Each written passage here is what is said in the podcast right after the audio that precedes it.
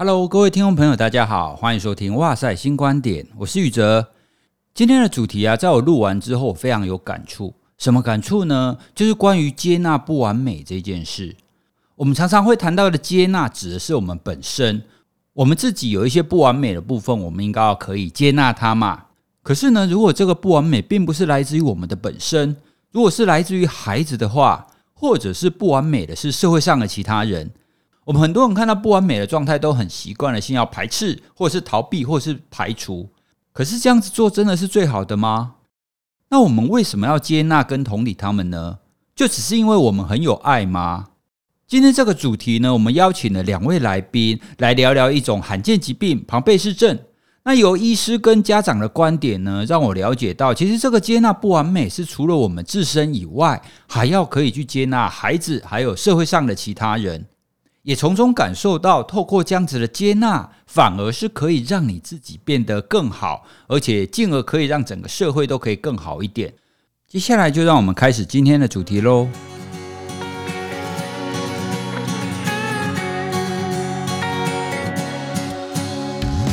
今天我们很特别的是邀请了两位来宾来跟大家聊聊庞贝氏症这样子一个很特别的一个疾病。那我们其中一位来宾呢，是台北荣民总医院儿童遗传内分泌科的杨家凤主任。杨主任你好，各位听众大家好，我是杨医师。那另外一位呢，是台湾庞贝市政协会的理事长邓慧娟理事长。哎，各位听众大家好。好，那我们首先先请教一下理事长，像庞贝市政这样子的一个疾病，其实连我自己完全都没有听过。嗯，那这个疾病它到底会有什么样子的症状？那您的孩子也是这样子的一个疾病，那当初在发现的时候，您是什么，会有什么样子的心情呢？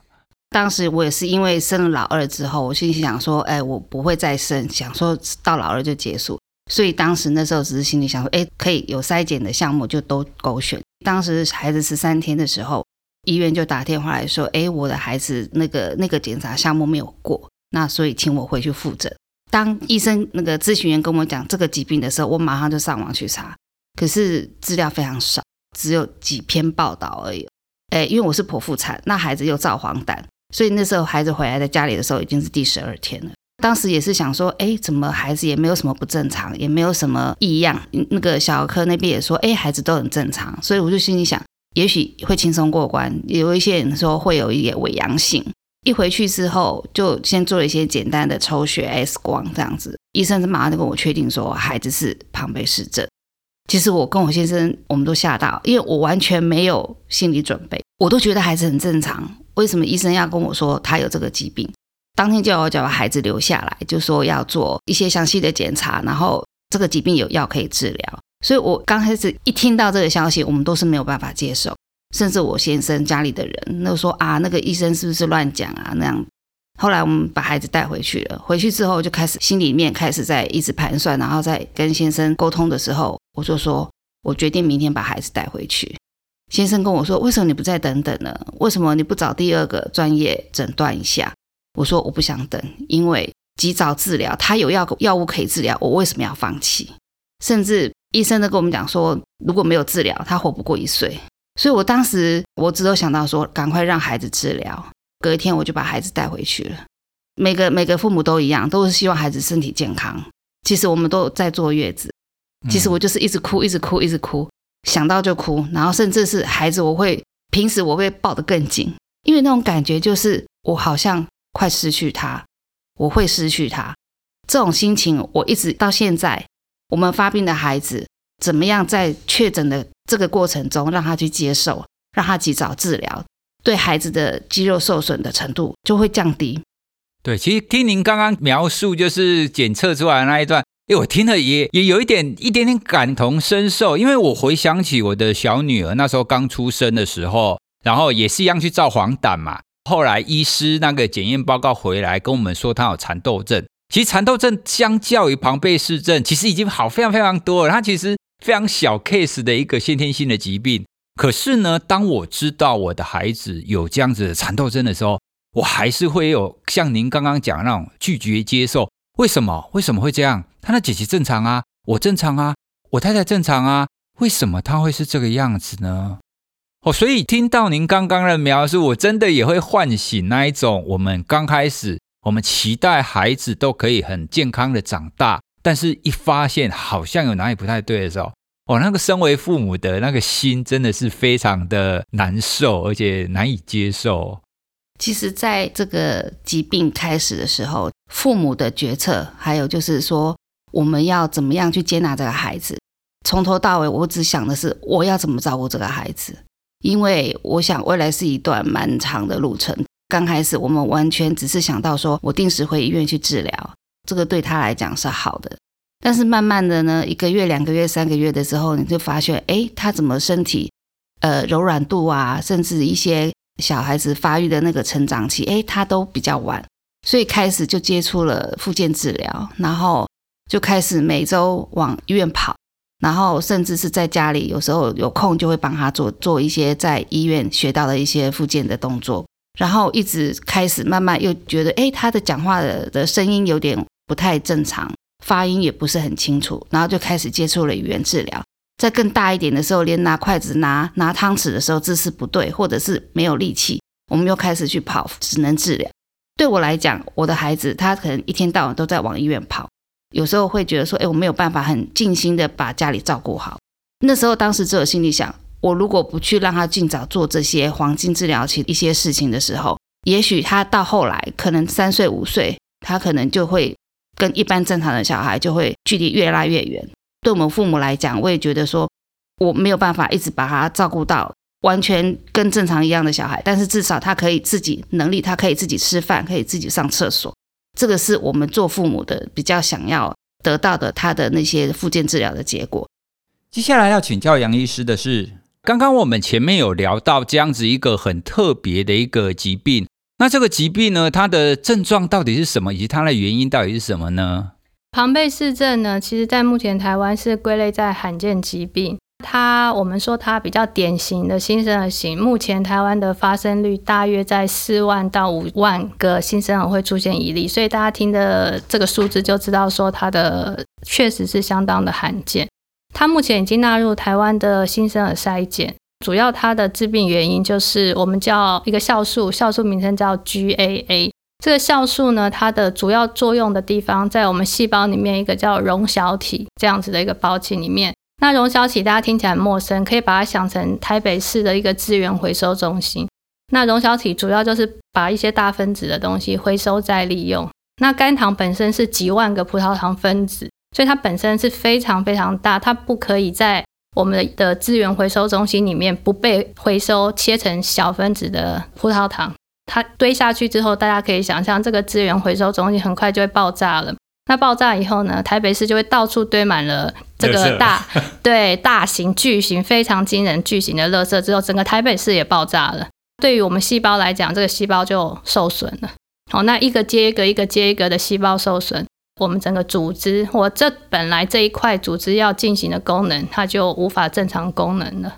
所以这样听起来，它造成的是我们全身性，包括你的内脏啊，包括你的四肢啊，对，全身性的一个可以说是崩坏，或者是无法正常运作。对，因为我们可以想象，每一个城市都都有不止一个资源回收中心，所以它是同时在每一个城市的资源回收中心都有某一条生产线故障了。所以说，诶，台北市垃圾比较多，那台北市会先爆炸，那可能台中市垃圾比较少，可是时间长了，台中市也没有办法。处理那么多没有办法回收的巨型的大型的垃圾，那这里那里这里那里，最后整个台湾就没有办法运作了。就只因为这个单一的非常巨型的垃圾，如果说是以资源回收中心来讲，但它本身不能说它是垃圾，它在我们身体里面是一个储积状态的一个大型的呃分子。哦，所以听起来这样子的一个小小的一个酵素，但是你缺乏了它，就会产生很连锁性的各个功能的损害。那如您刚刚讲的，那这样子的酵素的缺少，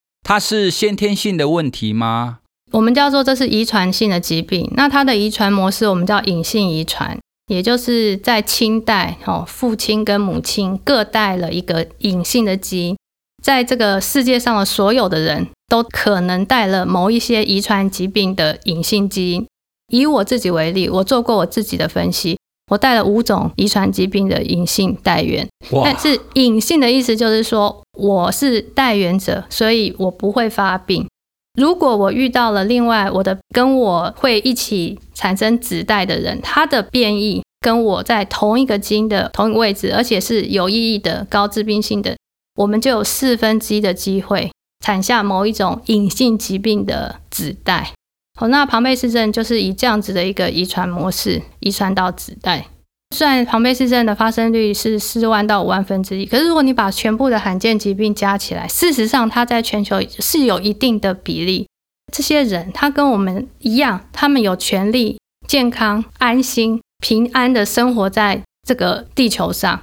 我们是属于幸运的，就今天我能在这里回答这些问题，是是属于非常非常幸运的。就我的爸爸妈妈，他们也是在毫无任何意识的情况之下生出我，所以我能够坐在这边讲话，我是非常幸运的。但事实上，我们一定要了解，不管是遗传疾病或是其他疾病，这些都是我们叫 randomized，就是几率发生的，不是每一个人都在我们想象中，包括我自己，对我们想象中都是要一定要是非常非常完美，而且我们整个环境也必须要从国家、从政府，这样是我们每一个人都要了解。人不是完全都要一样，本来在这个地球上，生物上它就是会有多样性，而且那样子的多样性有时候也不是说他故意要这样子的，他做了什么事，所以他变成这样，并不是。我们对多样性的包容不够，最后受害的一定还是我们自己。我怎么能够保证我自己的外形或我自己的身体的哪一个器官，它能够一辈子都是完美的运作下去？我会不会有一天不对称？或我有一天我需要坐轮椅，非常有可能。如果今天我或我们每一个人不包容，也许有一点点不一样，也许需要用拐杖，也许需要坐轮椅，也许需要定期的打什么针。比如说，呃，庞贝氏症的病人需要每一周或每两周做一个酵素治疗，非常辛苦，终身。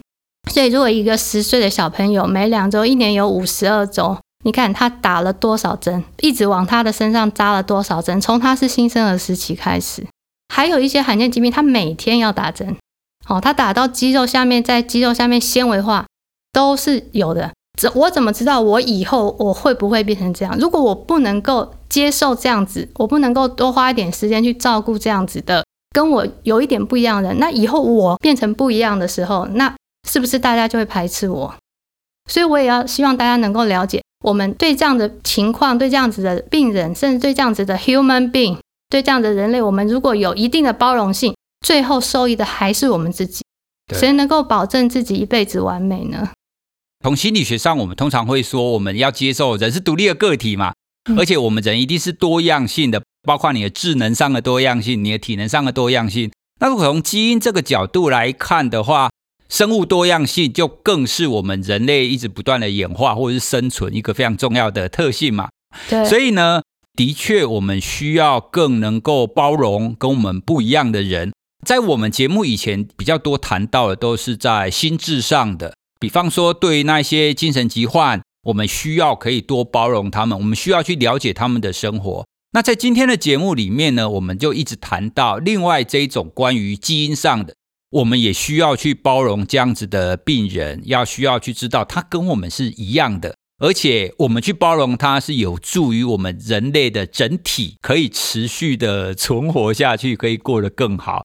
那以庞贝氏症为例，它主要还是一个肌肉疾患嘛，所以小朋友可能到五岁、八岁、十岁、十十五岁，那因为我们现在的治疗虽然目前已经有。很好的治疗可以把肝糖在，就是帮忙这个生产线，可以终于可以稍微回收利用一些肝糖，但是怎么样也无法达到百分之百，因为毕竟这跟原本的那个生产线的设计是不一样的，没有办法那么完美。所以说，小朋友可能治疗了五年、十年、十五年，还是会出现一些肢体上面的状况，或呼吸上面的状况，或吞咽上面的状况，甚至会有消消化上面的状况。事实上，我们如果大家静下来观察，现在大家听众的周围，桌子、椅子、门、笔、铅笔盒，其实这些东西的设计都是为了我们说的好像是正常的人设计的。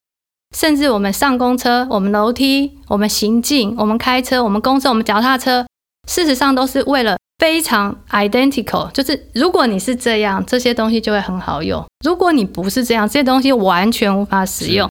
那你想想看，这些东西是你日常多么 depend、多么依赖的东西，对病人来讲，他脚有一点点不方便，他脚举高的速度以及他举高的程度就跟我们不一样，他多容易从楼梯这么简单的东西上面摔下来。好，那不要说上洗手间，他上课从 A 教室走到 B 教室，他需要的时间，或教室的设计，他甚至这个疾病会影响我们眼睛的肌肉，哦，他的视力哦。我们这样的设计对吗？我们老师讲的这样声音对吗？我们老师写的字大小，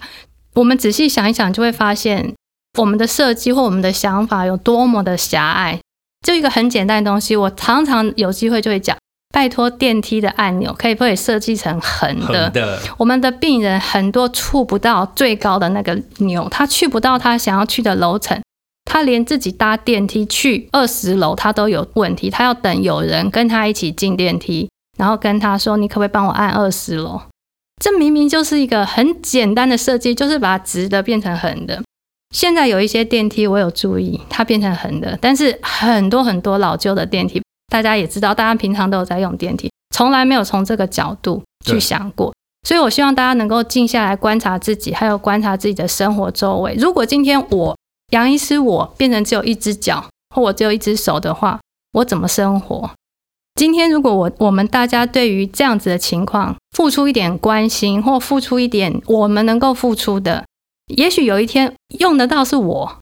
对不对？是我 get benefit，是我得到那个益处。你我们对于这样子特殊的族群，我会觉得哦，我是在啊，我好像是如果说我懂内好像说我我我做好事，好，我我抽出时间关心，我抽出我的一部分时候关心，不是，绝对不是这样子。所有东西都是一个循环，都是一个圆，就如同肝糖代谢成葡萄糖，这是一个循环。我们大家都在这个圈圈里面，我们一定要互相帮忙。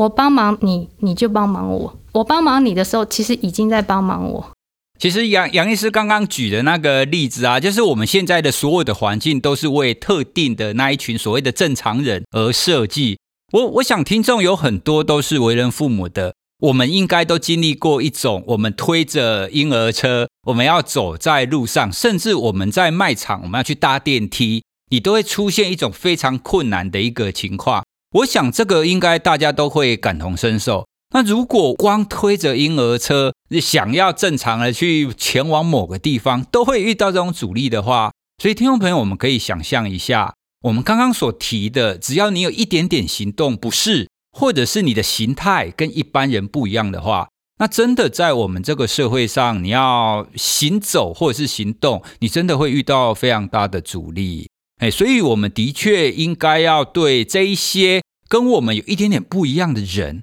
要多一点的关怀，要多一点的了解。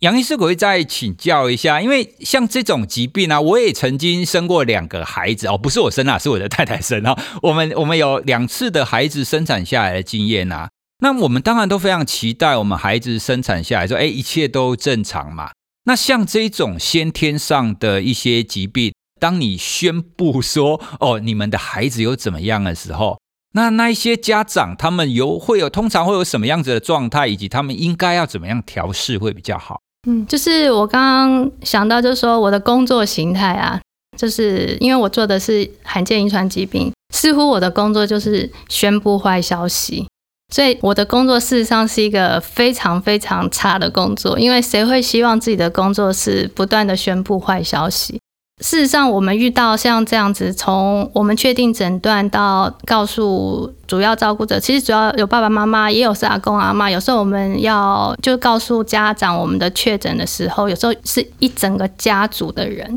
疾病有时候从我们嘴巴讲出来，你就可以看到这个几秒钟之内，整个家族大大小小的这个崩溃啊，有一些情绪情绪。我的工作其实就是一个例行性的工作。病人症状诊断有没有治疗方式？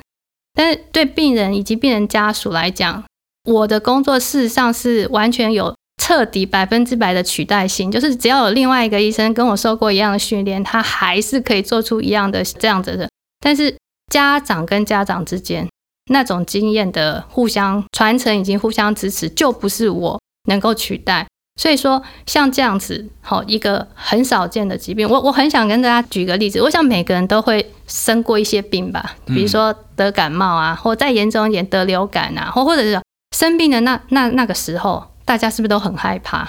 即使我自己我得了流感，我也很害怕。即使我是医生，对不对？我还得打一个电话给我感染科的同事问说：“哎，我是不是得流感？我推测我是不是得？”那我其实非常了解流感，对不对？我还是会害怕。但是流感是多么常见的一个疾病，你能想象说今天医生告诉你一个病，他说杨医生你得了，嗯嗯嗯，我连听都没有听过，嗯，你有多害怕，有多恐慌？但是如果说今天这些病人他有一个协会，有一个病友团体，他们互相之间，哎，不要怕，好，我听过这个病，就像你听过这个病啊，你一开始听起来觉得很陌生，没有关系，哈，我小朋友现在已经五岁了，已经八岁了，已经十四岁了，我们就是得这个病。你看他们现在这样一路成长，也许不是非常的容易，但是一样可以成长。没有一个人的人生是一模一样的，好，没有一个人是完美的。所以家属跟家属之间，甚至病人，我们有些病人已经大了嘛，他们自己也可以对话了，他们已经是青少年了。好，那他们自己给自己互相的支持。我再怎么了解这个疾病，我没有得过这个疾病，我必须老实的讲，我再怎么了解，我可能研究这个疾病十年以上，可是。我还是没有得过这个疾病，我甚至没有办法像我们理事长这样子，二十四小时超过十年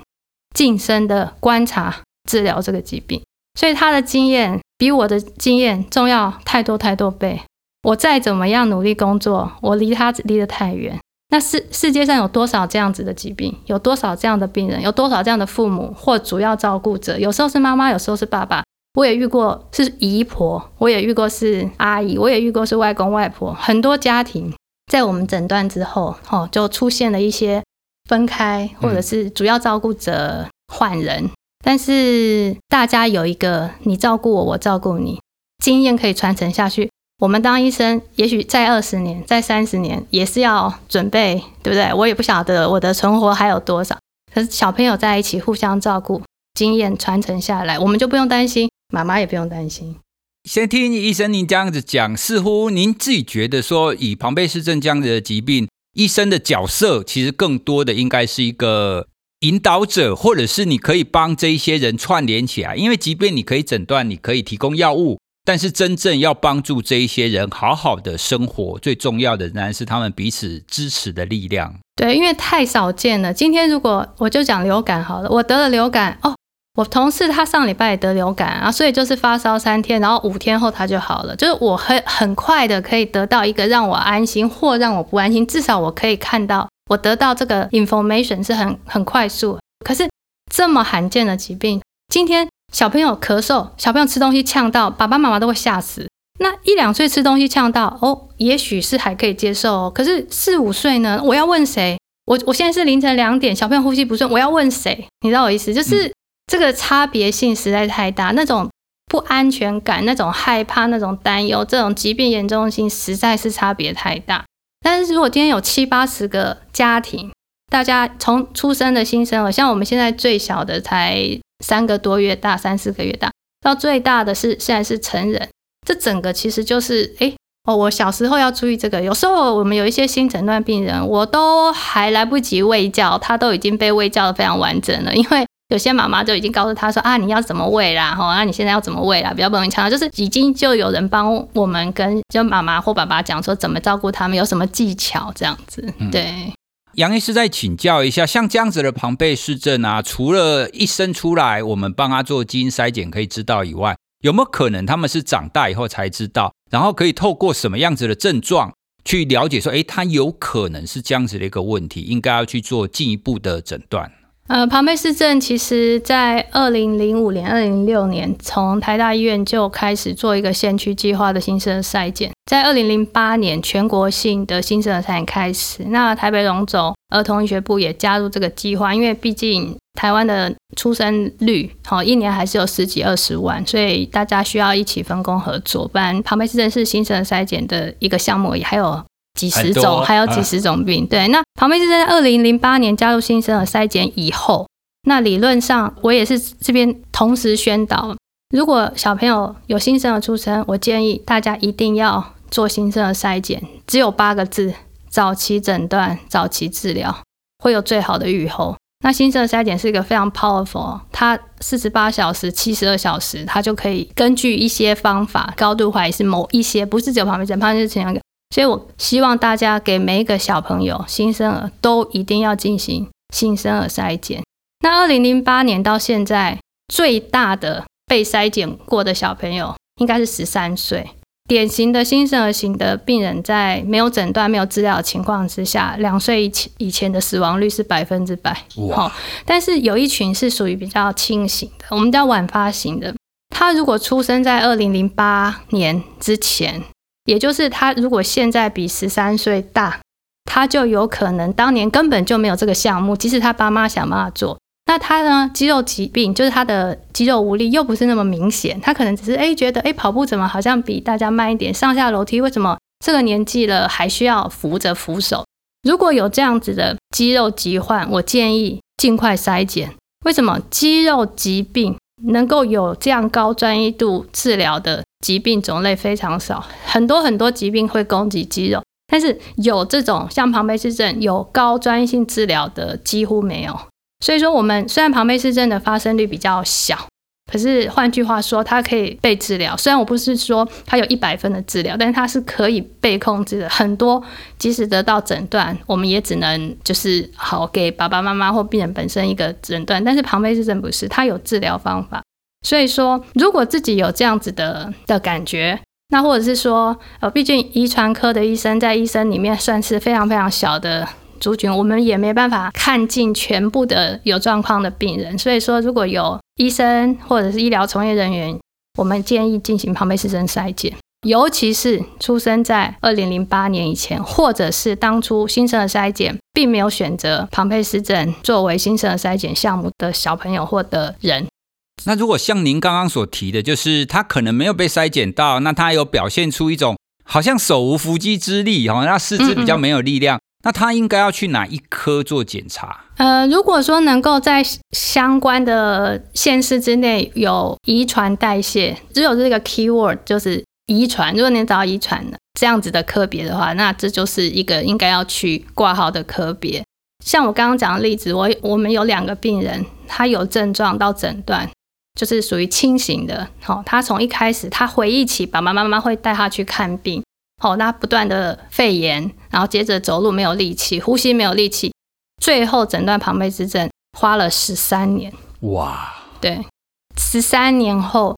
某一个医生，哎，想说，啊，会不会是庞贝氏症？做了庞贝氏症筛检，像这样子的病人，在我们医院就有两例以上，也就是轻型，出生在新生儿筛检前，他花了十三年，最后得到这个答案。希望以后就没有这样的病人了。对，因为其实一般人对于那种四肢无力，比较不会想到可能是基因的问题，他们可能会觉得，哎，可能骨科的问题，或神经内科、神内的问题。所以，如果听众有骨科或是神经内科医生，也协助我们，随时可以跟新生儿筛检系统联络。这是国家一个非常重要、做得非常成功的公共卫生政策，所以我们每一个人都是受益者，包括我自己的小孩。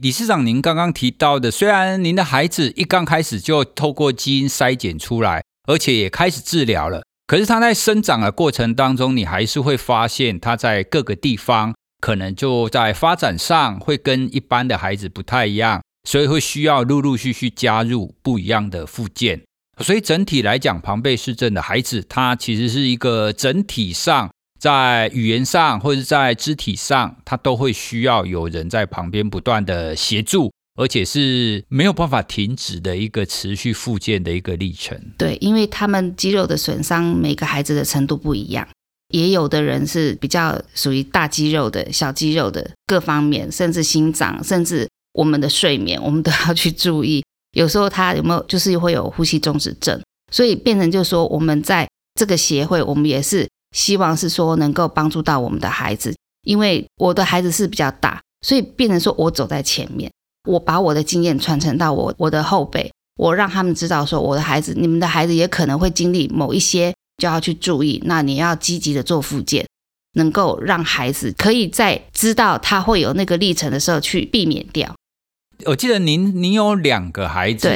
如果是这样子，其实就很像是你有一个孩子，相较是比较正常的。那有一个孩子呢，就是有庞贝氏症。就您身为一个母亲的一个角色，您在对待上或者是在教养上会有差异吗？其实哥哥曾经跟我说过说，说为什么要生弟弟？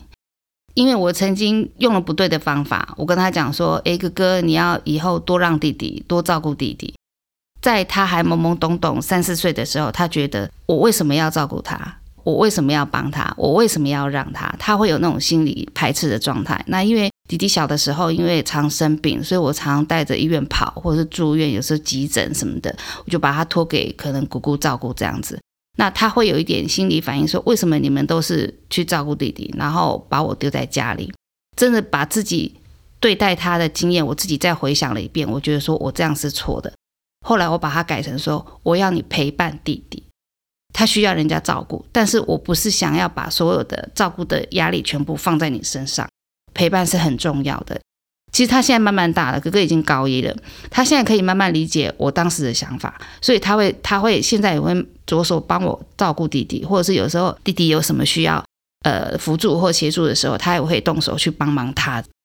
理事长，您提到了这个，其实也是很多父母亲，就特别是那一种家中有两个以上孩子，我们通常也会跟比较年长的那个哥哥或姐姐跟他说啊，这个是你的弟弟妹妹啊，你要照顾他啊，你要多让他啊。可可是有很多的，就是第一胎，就是长子跟长女，他们就很常面临到刚刚您提到的那种情况，就是我为什么要让他？你为什么要生这个弟弟妹妹？我们会希望可以呼吁，不要因为你生了第二个或第三个，而一直传递给哥哥或姐姐，那样子你要照顾他，你要让着他的这个观念，因为他会觉得自己的爱。被分走了，嗯，对，因为他生出来一直到现在，其实爸爸妈妈的爱是全然在我身上的啊。你今天多了一个弟弟或妹妹，等于是剥夺了很大一块，而且你要叫我让他。对，所以这个也是我们常常会遇到一些教养上的问题。当然，我们从父母亲的角色，我们当然会很直觉的这样反应啊，你大的要照顾小的嘛。而且通常他们长大以后，他们也会理解要互相的照顾、互相的帮忙。在他们还小的时候，我们就直接的这样讲，其实有一点点那种，如果对那个哥哥姐姐来讲，其实有一点点情绪勒索的意味。就因为你先生了，所以你一定要怎么样。从您刚刚的谈话当中，我觉得还有一点的想要请你聊一下，因为小儿子显然的跟其他人不一样嘛。那你在这整个的教养过程当中，你是怎么慢慢的让他体会到自己不一样，而他可以开始接受自己这样子的不一样？因为其实很多孩子，当他知道自己不一样的时候，他其实是没有办法接受的，甚至他会自暴自弃的。大概两三岁，他懂事的时候，我就会跟他讲：诶，他有时候常问我：诶，妈妈，我们为什么都要到医院去？我生的是什么病？打这个药要打多久？没错，是应该要让你知道说你得的是什么病，为什么你常到医院来？所以我后来就开始慢慢教育他，然后甚至告诉他，你的治疗的是目的是什么？你得的病是什么？然后甚至是药物是要打一辈子的。偶尔我们有时候在治疗的时候，因为他常常看到很多小孩子都。一直哭闹不想做，可是他就是乖乖的，然后他也会很认分的把他该做的，比如说脚踏车要踩几分钟，然后那个跑步机要走走多久，他都很认分的把它做完。因为我就是要让他了解到说，你今天你这个疾病影响到你的动作，影响到你的各个的那个肌肉的一些一些能力，所以你要去训练，你要去治疗，让你能够走路，你以后不用人家推着你，用轮椅推着你，你可以到处走，你想去哪里你就去哪里。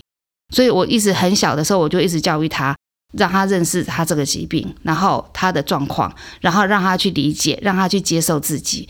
哎，我我听您刚刚这样子讲，我觉得很棒的是，第一个，您一刚开始，父母亲就都已经接纳了孩子的这种情况。接下来呢，您在很早的时候就也开始让孩子也接纳他自己这样子的情况。这其实是很难得的，因为其实很多父母亲，如果他的孩子发展的不顺遂，或者是他有需要打药的时候，其实小的时候可能都会用骗的，说啊没关系，你乖乖打药，长大就会好了。可是如果孩子长大以后发现，哎，没有啊，我没有好啊，越来越严重，他就会有那一种爸爸妈妈都在骗我的那种感觉，他就没有办法接纳他自己。接纳其实是中性的，他不是说哦，我是残障，我很糟糕，而是他去接受自己跟别人不一样。而当父母亲、爸爸妈妈，然后孩子都可以用这种中性的态度去接纳自己跟别人不一样的时候，他展现出来的样子，他长出来的样子就会比较坚韧，而且他也会比较容易跟其他的同才在一起嘛，因为他不会觉得自己自卑啊，不会觉得说哦，你们都可以跑，你们跑那么快，那我都没有办办办法跑，我好像很糟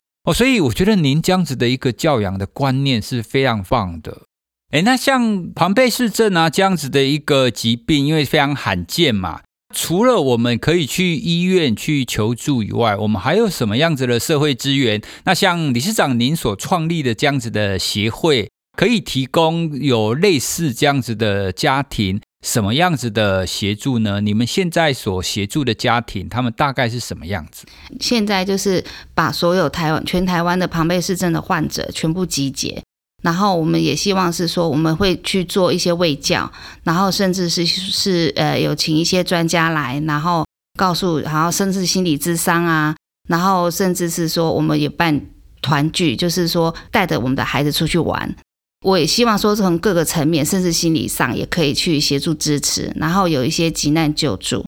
我们跟插画家萧稿呢合作推出一个激励旁人健身组的一个。推广活动，那希望是说能够募募到更多的资源来帮助这些孩子，因为我们这些孩子他们所需要的辅具，其实每一个阶段都有不同的不同的需要协助的地方。那我们是希望是说，我们募到的款项给孩子们，因为有一些政府是不补助的一些辅具的项目，对家长来说其实也是一笔蛮大的一个经费。借由这个推广活动。那我们募到的款，我们可以去帮助我们呃协会里面所有的，甚至孩子，甚至是成人。现在有一个晚发型的病人，他们一些他们也需要有一些辅具的项目。对，其实从刚刚的谈话当中啊，我们可以理解这些孩子，他真的是从出生一直到他长大，必须要时时刻刻的接受这样子的复健，以及会需要这些辅具的治疗。这真的会需要蛮大的一笔经费、跟时间、跟心力。那其实就像我们刚刚跟杨医师有聊到的，